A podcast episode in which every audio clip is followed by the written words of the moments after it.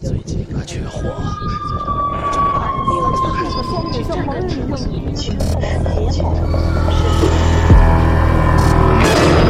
我们寻找恐怖的代言人，我们寻找神秘的代言人，我们寻找鬼魅的代言人，我们寻找鬼语者。你现在收听到的是《鬼影人间》第一届鬼语者全球主播选拔大赛。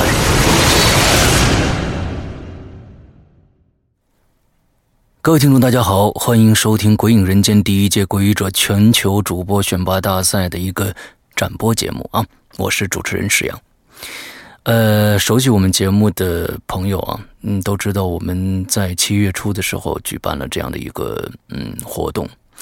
其实举办鬼语者这样的一个选主播选拔大赛呢，其实鬼影嗯的想法非常非常的简单啊，就是想跟大家一起来玩这个游戏。嗯，让更多的呢喜欢讲故事的朋友啊，这样的爱好者加入到鬼影这个大家庭来。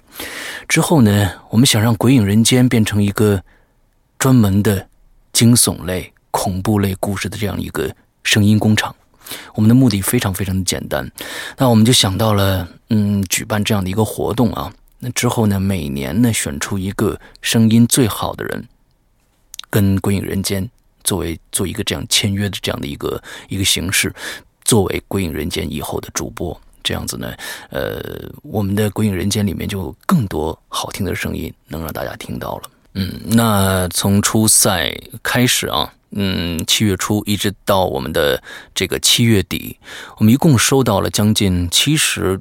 多个这样的呃听众的投稿，呃，有全国各地的啊，也有国外的。我们真正做到了全球啊，全球主播选拔大赛这样的一个概念。那在未来的七天里啊，嗯，这七十多位投稿的听众的作品，我都将在我们的节目里面每天发布十个左右，这样子让所有的人。都能在我们这个节目里边让大家都能听到他们的故事。之后呢，呃，所有的故事都在我们最新的 BBS 里边，呃，已经在那那那边做一个展播了。那大家可以到那边去网页版的啊，呃，一定要上网页版，因为我们也有 A A P P，呃，那个 A P P，但是现在好像不支持这个语音和这个视频的直播，所以呢，大家还是要去网页版，那上面可以打分。可以这个投票，呃，我们这些评委呢，也将在最近把所有的这些听众的作品全部呃听一遍，最后呢，在这个八月八号的时候选出十个人来作为我们进入复赛的人选，嗯。呃，我们 BBS 的地址跟大家说一下，BB 呃 BBS 点鬼影 Club 就是鬼影俱乐部的意思，全拼鬼影 Club C L U B 点 net，之后就可以上去了。里面有一个专门的项，就是我们的鬼语者的主播大赛的这样的一个项，你点进去，里面全都是作品，可以大家可以在那边啊进行打分。嗯，这次的我们的呃这个评判团啊，评委啊，阵容也是非常非常大的。那我们在以前的影留言跟大家介绍过，那这一个节目呢，我们再说一遍啊，有我们现在归因的两位主播啊，不用说了，我还有龙鳞，另外呢还有嗯糖蒜的 Demon，还有这个狗狗熊有话说的这个大狗熊，这是我们。这个普通的 Podcast 主播的这样的一个评委阵容阵容，之后还有一个更强大的阵容啊！这强大阵容里面呢，就包括我们现在签约的所有的作家，基本上所有的作家，比如说周老大啊，周德东，还有七根胡，还有穿越天堂的手，还有紫禁城，他们。这些人他们都将听到你们的作品啊。那其实到今天为止，呃，跟大家说一下，我们的报名就算截止了。那么以后再给我们投稿，就已经嗯不算这次大赛里边的了，好吧？所以今年可能有一些嗯朋友呃非常呃这个不巧，可能没有时间参与到我们的节目当中来。但是我们明年还依然会做一次这样的大赛的。明年，请大家继续关注我们的节目，来参加。OK，那好，那我们今天呢就开始，呃，展播，我们按时间顺序吧，这样子比较公平一些啊。最早的一位到最后的一位，我们这样子来。最早的一位，从最早的一位投稿者一直说到第十个投稿者，我们今天公布十个参赛者的作品啊。第一位作品的这个名字呢叫周不语，嗯，我觉得他挺有意思的，嗯，简单介绍一下啊，姓名周不语，性别男。年龄二十四岁，爱好非常的多，出生地和现居地他都写的是中国，嗯，还挺神秘的啊。擅长领域，他说：“但凡所爱皆可攻。” OK，嗯，自我介绍说：“你好，亲爱的石阳及各位评审，当你们打开我的音频的时候，我们已经相遇了。”嗯，呃，我觉得。就跟他的声音一样，这是我收到的第一份投稿。我觉得他的声声音也是非常非常的神秘的，而且呢，呃，他还自己做了一个音乐铺垫。好，大家来听一下，周不语，洪泳帽。第十个故事，洪泳帽。张坐在湖边的躺椅上，看别人游泳。湖里有五个人。三个女人，两个男人。那个年长的女人比较胖，另外两个年轻女孩的身材都不错，令人赏心悦目。阳光热辣辣的，阵阵微风吹过来，舒服极了。张就这样坐着望着，一直过了半个钟头。一个女孩不游了，她爬上了岸，坐在躺椅上喝可乐。张跟他笑了笑，他也朝张笑了一下，两个人一起看别人游泳。现在湖里剩下两个女人，三个男人了，风大了一些。不，湖里总共应该剩下四个人才对啊！张直起身子又数了数，湖里的的确确是五个人。他疑惑了，他一直在这里坐着。没有人走过来下水呀。这个时候，大家都在度假村的房间里午睡，谁能在水里憋半个钟头不喘气呢？难道是上岸的那个女孩是个幻影？张转头看了看她，他警觉地把身上的浴巾朝上拉了拉。张再看湖里，一个年长的女人，一个年轻的女孩，一个戴黑泳帽的男人。一个戴花泳帽的男人，还有一个戴红泳帽的男人。是的，多了一个，正是这个戴红泳帽的男人。张紧紧盯住了他。这个人在自由泳，他的两条胳膊慢慢舞动，一下下打水，双脚却不动，平平的浮在水上。他就这样在湖里游过去，游过来。脸一直埋在水里，始终没有抬起来换过气，水里也没有气泡。张令人一惊，他突然感到，除了那两条胳膊，这个人就像一具浮在水上的直挺挺的死尸。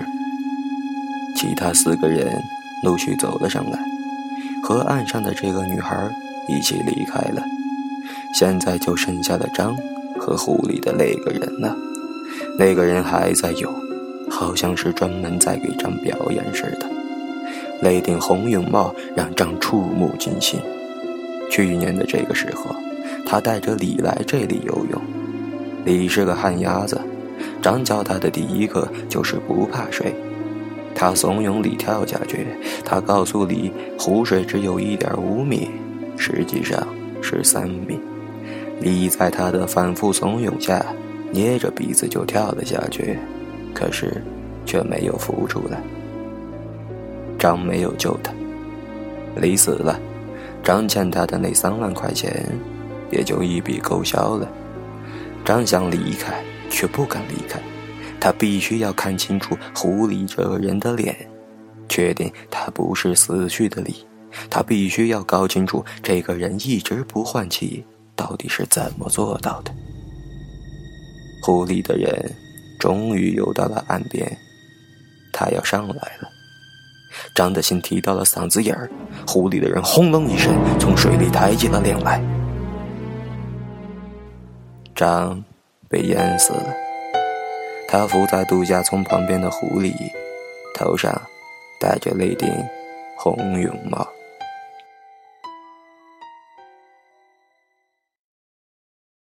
下面是第二位归于者的参赛者，名字叫廖星星啊，是一个女孩子。她读的故事呢是脑膜炎。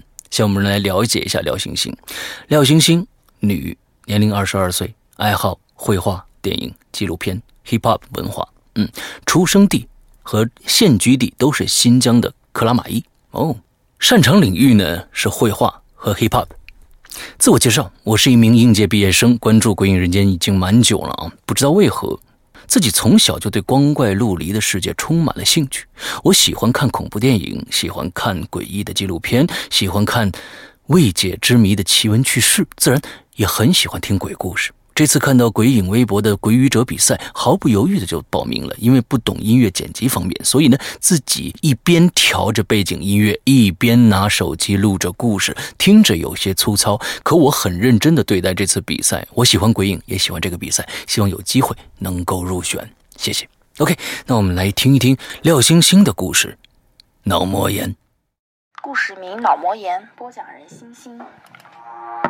张巡一个人去看电影，电影院里稀稀拉拉的只有十来个人，还都是成双成对的，都藏在最后面的包厢里，只露出头发。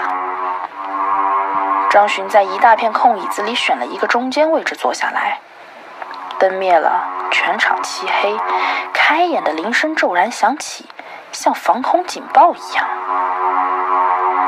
今天上映的原来是一部恐怖电影，国外的。突然，一只手从后面搭在他的肩上，他哆嗦了一下，猛地朝前一倾身子，把那手甩开。谁？他清楚的记得开眼时身前身后并没有人，怎么突然冒出一只手呢？是我。一个女人轻轻地说。张巡回过头去，一张脸差点贴在他的脸上。老同学，我是伟子，你不记得我啦？他的手仍然在张巡的肩上。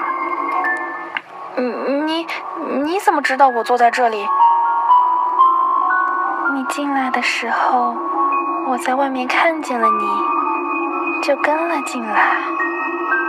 哦，原来是这样啊！你现在在干什么呢？当大夫。哪个科啊？脑膜炎科。有有这个科吗？有，我们医院有。哦，我倒是第一次听说。聊了几句，伟子说：“医院里有患者等着我，我得走了，再见。”没等张巡回过神，他已经匆匆离开，消失在黑乎乎的电影院里。电影结束后，张巡给老同学打电话：“喂，你记得初中时我们班有个伟子吗？今天我很蹊跷的是遇见他了，他突然出现，把我吓一跳。”对方说：“胡说，他死了。”上询问：“他他死了？”怎么死的？对方说：“脑膜炎死的。”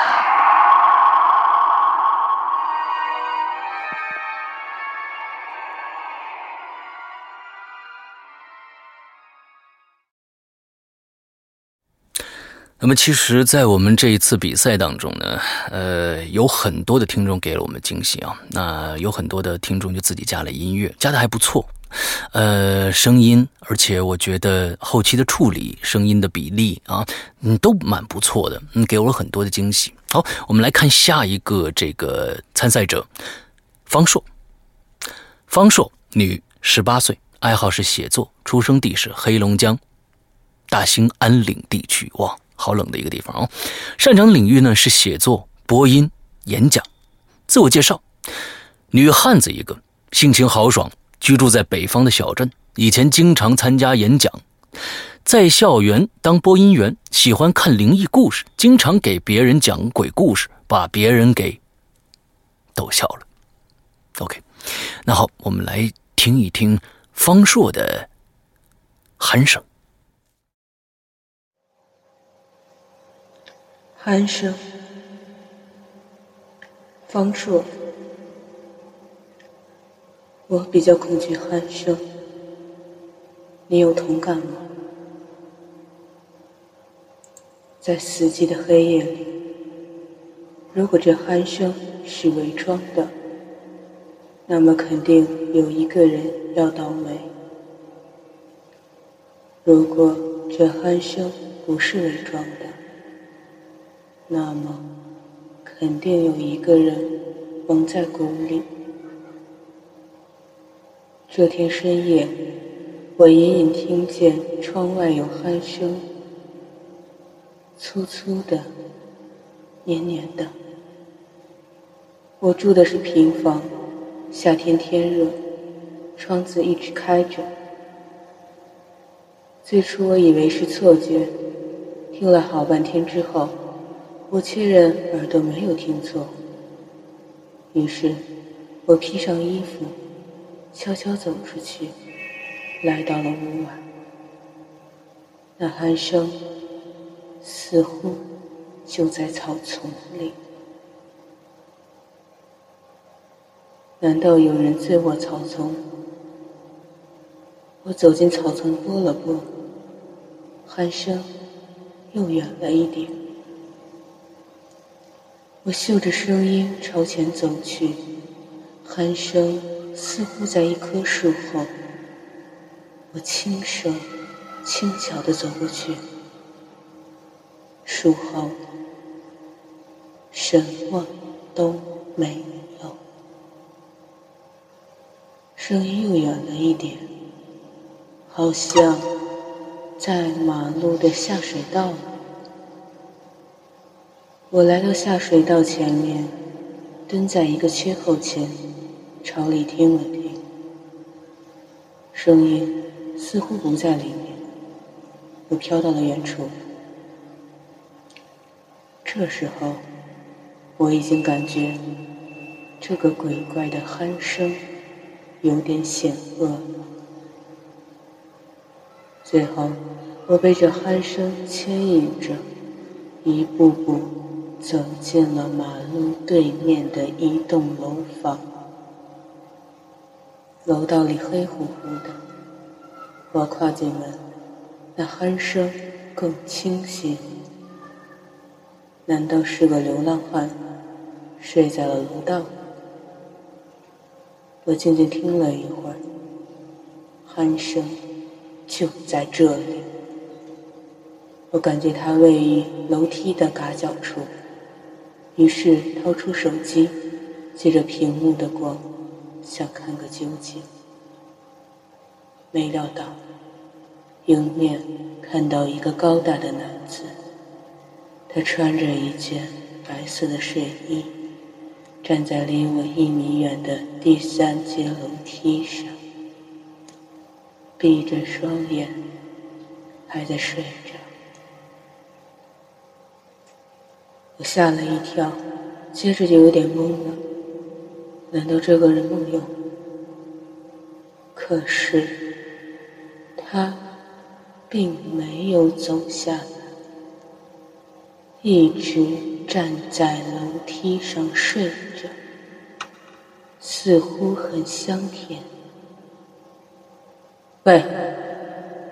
我试探的叫了他一声，他没有反应，继续睡着。我想推推他，把手伸出一半，又缩了回来。此地不可久留。我一步步后退，出了楼门，撒腿就跑。没想到，一声脚步随后跟了出来。我惶恐之中回头看了一眼，那个高大的男人，他还是闭着双眼，像盲人一样跌跌撞撞的朝我追过来。他依然发着鼾声。我跳过马路，冲过草丛，再回头看，他终于不见了。我觉得这有点像做噩梦。刚刚松了一口气，又听见那鼾声响起来，粗粗的，黏黏的。在如此安静的深夜里，我已经对这个鼾声感到恐怖了。我仔细辨别了一下，这鼾声不是出自马路对面的那栋楼房。而是从我的房子里发出来。我的双眼盯住了我的窗子。难道那个高大的男人走进去了？终于，我一步步朝着我的房子靠近过去。隔着窗子，我看见里面躺着一个人。他的脑袋朝着我，我有点看不清他的脸，只看到头发。我爬到窗台上，居高面下的看看，脑袋一下就大了。躺着的那个人，正是我自己啊！我安详的睡着，发出均匀的鼾声。就在这时，我一下醒了过来。为什么？我躺在床上睡觉，做了一个噩梦。我的脑袋朝着窗子，回味了一下刚才的噩梦，下意识的扬起脑袋朝外看了看，全身一哆嗦。漆黑的窗外，有个人站在窗台上，正惊恐的看着。那正是我。接下来，这位参赛者的名字叫星辰。嗯，我对他比较熟悉，因为，呃，他曾经就是做呃配音工作的和播音工作的啊。那大家期待一下啊。我们来先来简单的介绍一下，星辰，男，二十七岁，爱好是电影和书籍，出生地和现居地都是上海。擅长领域呢是配音和播音。自我介绍：我是上海人，平时很喜欢配音和播音。当然了，我也算是鬼影的老朋友了。之前一直忙于结婚啊，所以一直没有空去弄播音的事情。现在看到你们出了《鬼语者》这个比赛，抱着试一试的心态来看一看，要求不高，希望能进前十吧。嗯，OK，我们来听一听星辰的作品《研究》。故事名：研究，播讲人：星辰。王杰猛是某大学的教授，专攻解剖学。他对自己的专业深爱不悔，孜孜不倦。他最大的兴趣就是研究人体结构。他甚至很享受用刀子割开人体时的快感。可是王杰们的这所大学是十分正规的学校，通过正规渠道弄来一具尸体，可谓十分不易。单是向上级申请的步骤，就够让人头疼的。没有尸体，研究解剖，研究人体结构，那真是纸上谈兵啊！王杰猛为了提高自己的业务水平，不得不绞尽脑汁的去想办法，最终联系上了一个专吃死人饭的不法团体，通过他们来搞尸体。王杰们所有的业余时间都躲进他的私人研究室，忙得不亦乐乎。一日，王杰们又断货了。他赶紧拨打他的交易人王老头的手机。王老头，有货吗？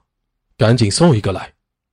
王老头在那头沉默了一会儿，才沉声道：“好。”半个钟头后，王杰们的私人研究室的门被推开了。王杰们去迎接，却看到王老头两手空空的走进来。王杰们愣了愣，问道：“尸体呢？”王老头不语，径直走进去。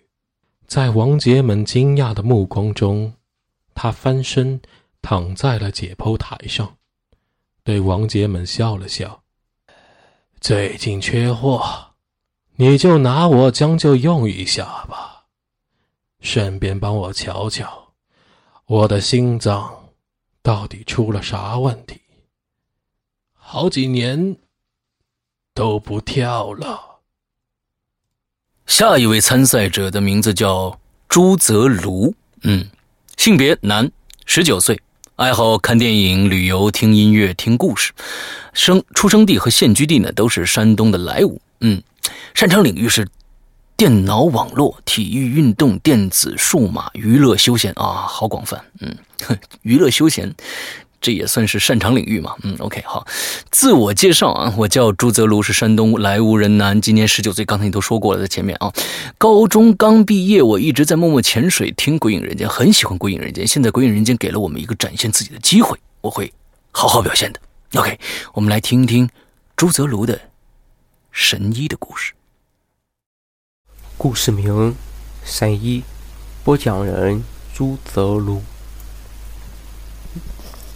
神医，全市的人都知道赵如是个神医，许多医疗公广告中都宣传他能够起死回生、药到病除。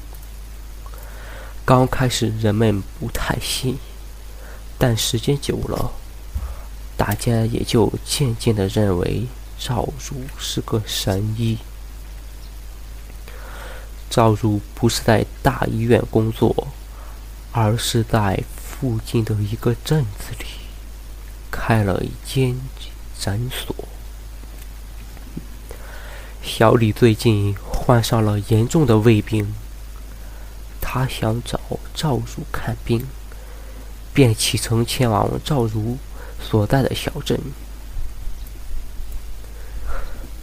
到达镇子后，小李发现了一个奇怪的事情，那就是大街上许多人都是面色惨白，看起来都是重病在身，有些阴森。找了好久，小李到了赵的诊所。这诊所很是阴暗，墙上贴着一条斑驳模糊的宣传语：“起死回生，药到病除。”其中一个字已经剥落的看不清楚了。小李信步走了进去。赵如正在为其他人诊病，看来还要排队等一会儿。小李顺手拿起一份报纸看起来，报纸上有一条新闻：本镇坟山上近来有许多坟墓中的尸体不翼而飞，经过调查，并不是盗贼所为。小丽有不禁有些发，这个镇子太古怪了，看完病赶紧离开为好。里面走出一个看完病的老头，他穿着一件蓝色长袍。小李一看，一下子愣住了，他穿的竟然是一件寿衣。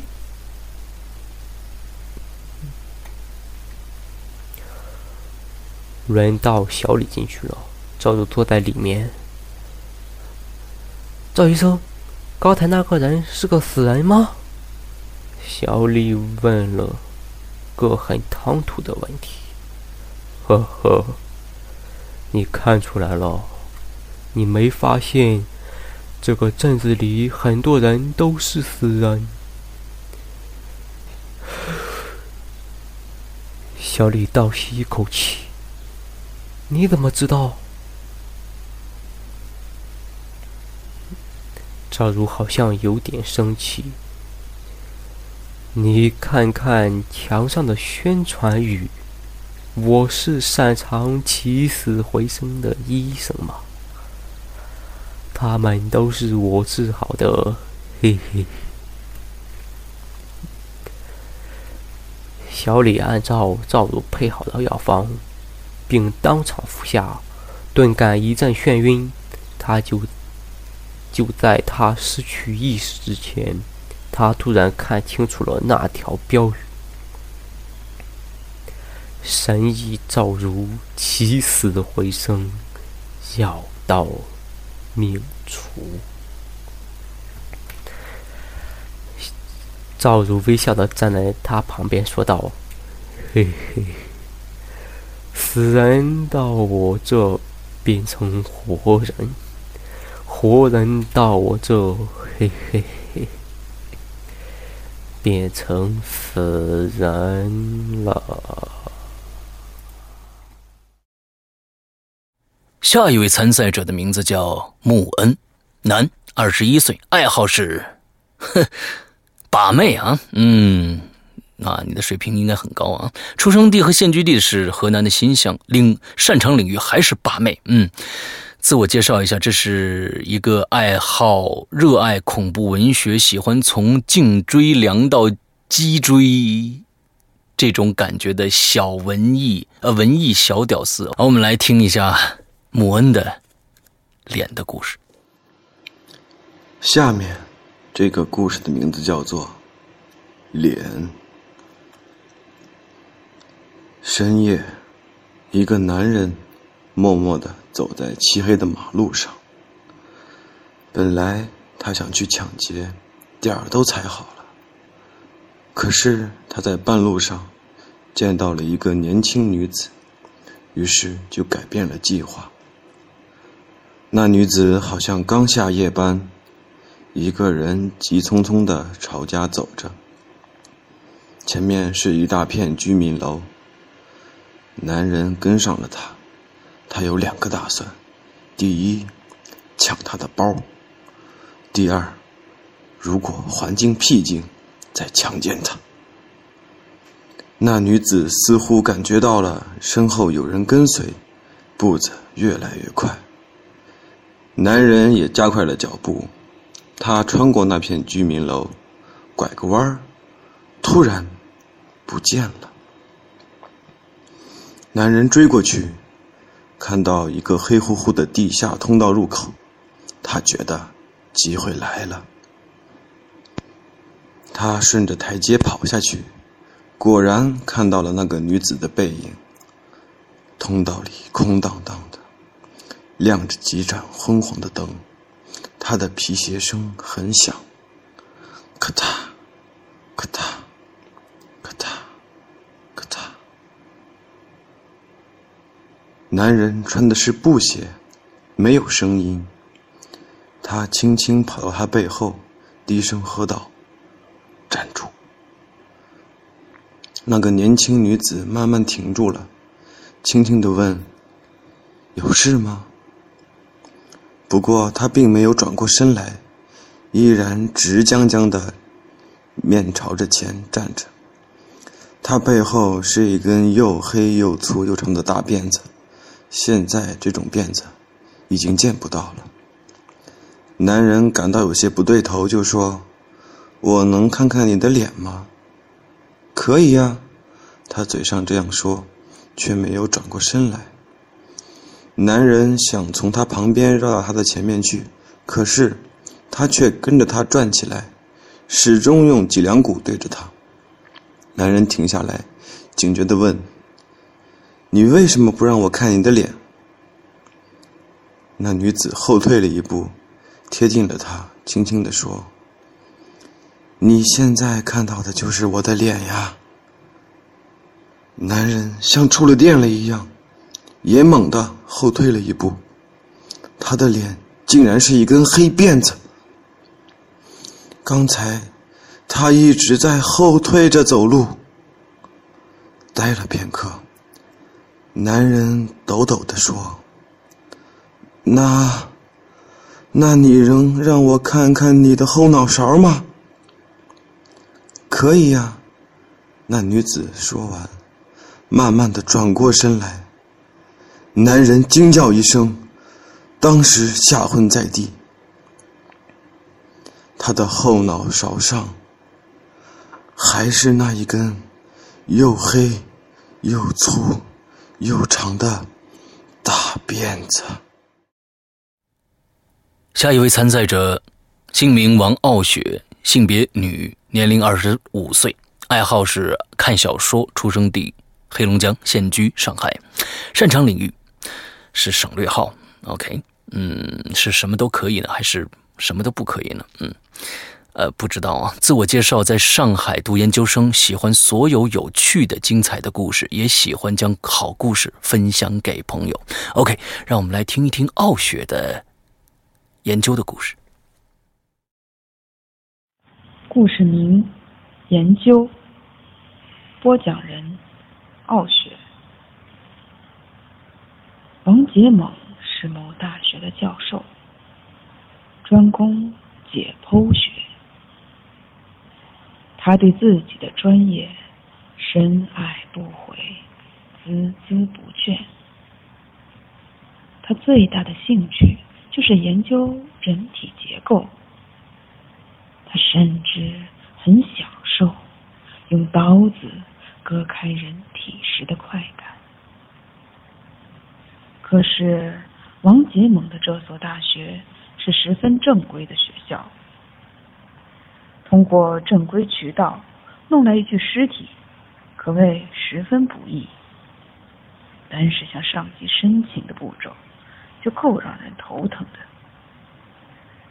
没有尸体，研究解剖，研究人体结构，那真是纸上谈兵啊！王杰猛为了提高自己的业务水平，不得不绞尽脑汁的去想办法。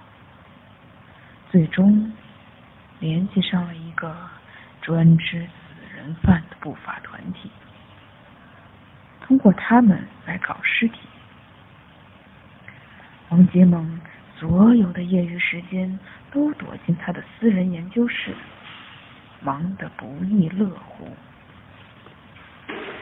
一日，王杰猛又断货了，他赶紧拨打他的交易人王老头的手机。王老头有货吗？赶紧送一个来。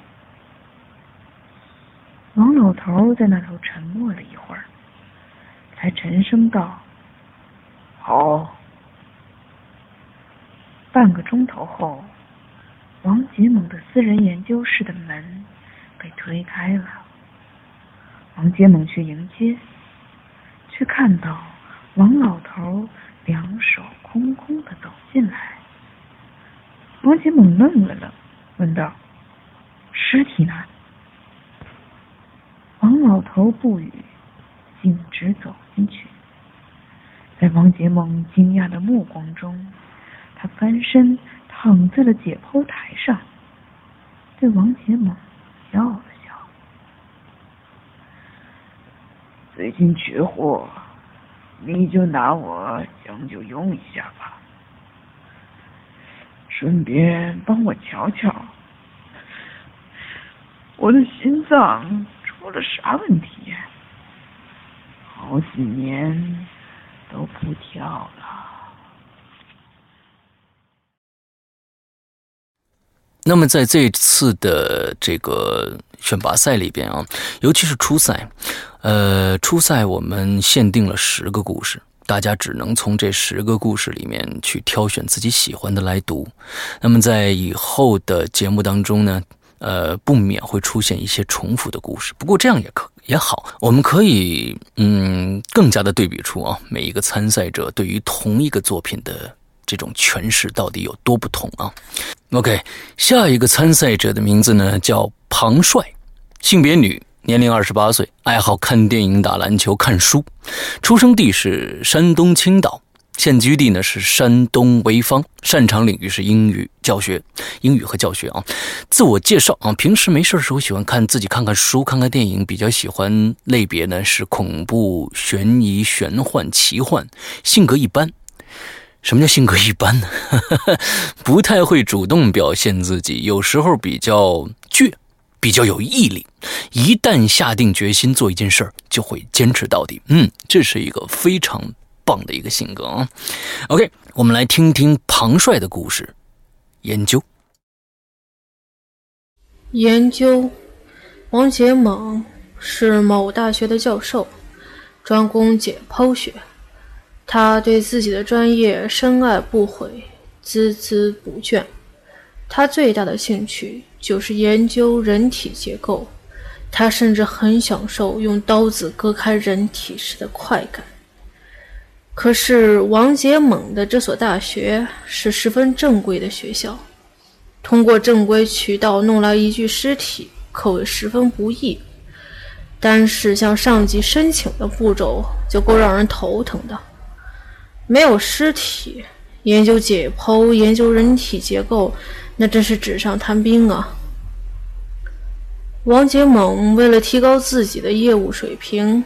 不得不绞尽脑汁地去想办法，最终联系上了一个专吃死人饭的不法团体，通过他们来搞尸体。王杰猛所有的业余时间都躲进他的私人研究室，忙得不亦乐乎。一日，王杰猛又断货了，他赶紧拨打他的交易人王老头的手机。王老头。有货吗？赶紧送一个来。王老头在那头沉默了一会儿，才沉声道：“好。”半个钟头后，王杰猛的私人研究室的门被推开了。王杰猛去迎接，却看到王老头两手空空的走进来。王杰猛愣了愣，问道：“尸体呢？”王老头不语，径直走进去。在王杰猛惊讶的目光中，他翻身躺在了解剖台上，对王杰猛笑了笑：“最近缺货，你就拿我将就用一下吧，顺便帮我瞧瞧，我的心脏出了啥问题。”好几年都不跳了。下一位报名鬼语者的参赛者叫王艺静，性别女，年龄十九岁，喜欢一切灵异的东西，有一粒有一颗猎奇的心。出生地呢是甘肃的兰州，擅长领域呢，他说好像没有哎。嗯，OK，自我介绍说嗨，大家好，我叫王艺静，请多多指教，哈哈哈。嗯，好吧。那我们来听听你的故事，鼾声。鼾声，播讲人王艺静。我比较恐惧鼾声，你有同感吗？在死寂的黑夜里，如果这鼾声是伪装的。呵呵呵呵，那么肯定有一个人要倒霉。如果这鼾声不是伪装的，那么肯定有一个人蒙在鼓里。这天深夜，我隐隐听见窗外有鼾声。粗粗的，黏黏的。我住的是平房，夏天天热，窗子就一直开着。起初我以为是错觉，听了好半天之后，我确认耳朵没有听错。于是我披上衣服，悄悄走出去，来到了屋外。那鼾声似乎就在草丛里。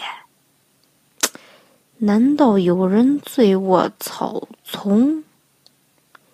于是我走进草丛，拨了拨，那鼾声又远了一点儿。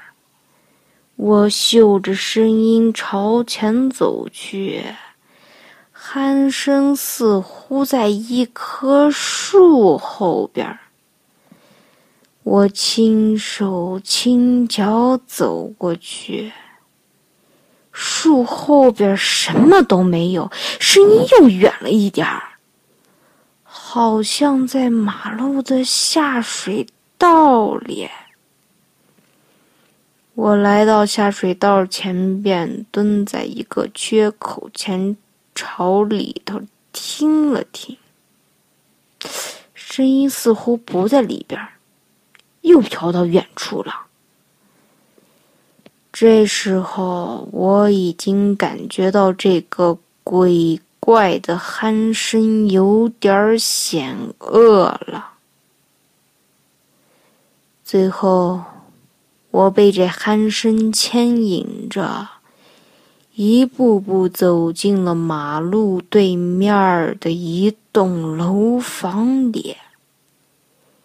楼道里黑乎乎的。我跨进门之后，那鼾声更清晰了。难道是个流浪汉睡在了楼道里？我静静听了一会儿，鼾声就在这里。我感觉它位于楼梯的旮旯里，于是掏出手机，想借着屏幕的光看个究竟。没料到，迎面看到一个高大的男子，他穿着一件白色的睡衣，站在离我一米远的三阶楼梯上，闭着双眼，还在睡着。我吓了一跳，接着就有点懵了。难道这个人梦游？可是他并没有走下来，一直站在楼梯上睡着，似乎很香甜。呃呃，喂！我试探的叫了他一声，他没有反应，继续睡着。我想推他，把手伸出一半，又给缩了回来。此地不可久留，我一步步后退，出了楼门，撒腿就跑。没想到，一双脚步随后跟了出来。我惊慌之中回头看了一眼，那个高大的男人，他还是闭着双眼，像盲人一样跌跌撞撞朝我追过来。他依然发着鼾声。我跳过马路，冲过草丛，再回头看，他已经不见了。我觉得这有点像做噩梦。刚刚松了一口气，又听见那鼾声响起来了，粗粗的，黏黏的。在如此安静的深夜里，我已经对这个鼾声感到恐怖了。我仔细辨别了一下。这鼾声不是发自马路对面的那栋楼房，而是从我的房子里发出来的。我的双眼盯住了我的窗子，难道那个高大的男人走进去了？终于。我一步步朝我的房子靠过去，隔着窗子，我看见里边躺着一个人，他的脑袋对着我，我有点看不清他的脸。我爬到窗台上，居高临下的看了看，脑袋一下子就大了。躺着的那个人正是我自己呀！我安详的睡着，发出均匀的鼾声。就在这时，我一下子醒了过来。没什么，没什么。我躺在床上睡觉，做了个噩梦罢了。我的脑袋朝着窗子，回味了一下刚才的噩梦。下意识的扬起脑袋，朝窗外看了看。漆黑的窗外，有个人正站在窗台上，惊恐的。看着我，那正是我。OK，今天我们最后一位参赛者啊，下一位参赛者的名字叫金露，女，二十五岁，爱好是拼图，嗯，出生地是遥远的东北黑龙江大庆，现居地呢是天津，擅长领域化学，哇，好厉害！苦逼的实验狗，嗯，擅长领域是苦逼的实验狗，对吗？自我介绍是学生党，不过马上就毕业了，研究生在读。听《鬼影人间》好久了，一直也没有留过言。这次呢，参与活动，只不过想积极为鬼影做点事儿。而且听说这次评委有紫金陈呢，嗯，我很喜欢他的小说，所以来支持一下喽。就用手机录的而已，石阳哥别嫌弃，没关系。我们来听听你的作品，脸。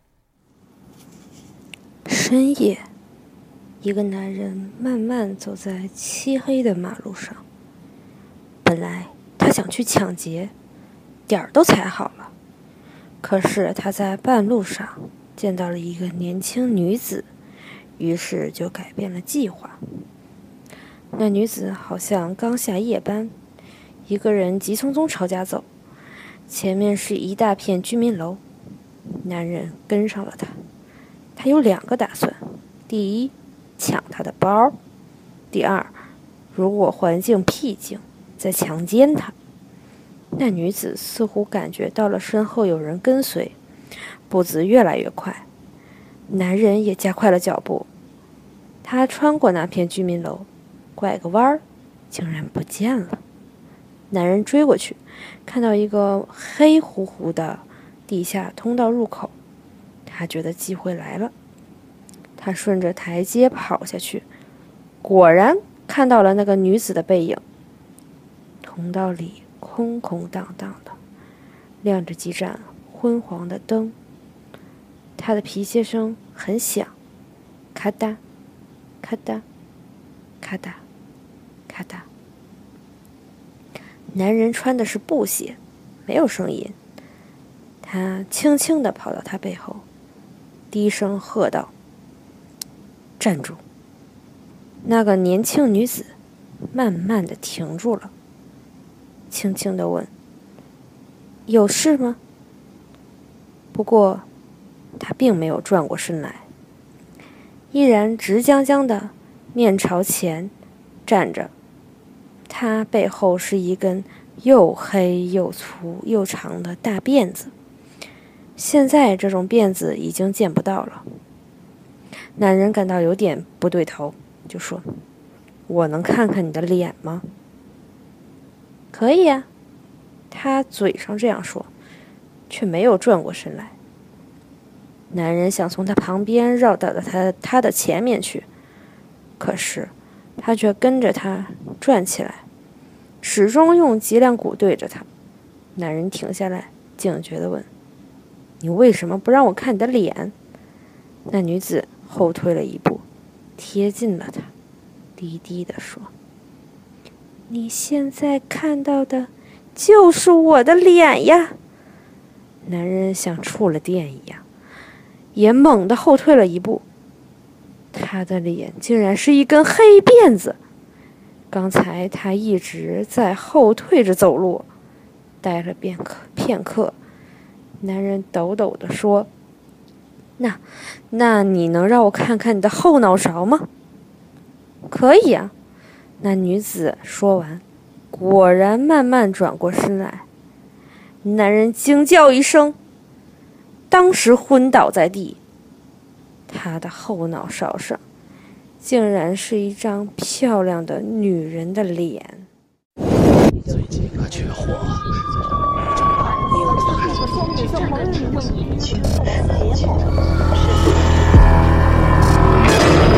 我们寻找恐怖的代言人，我们寻找神秘的代言人，我们寻找鬼魅的代言人，我们寻找鬼语者。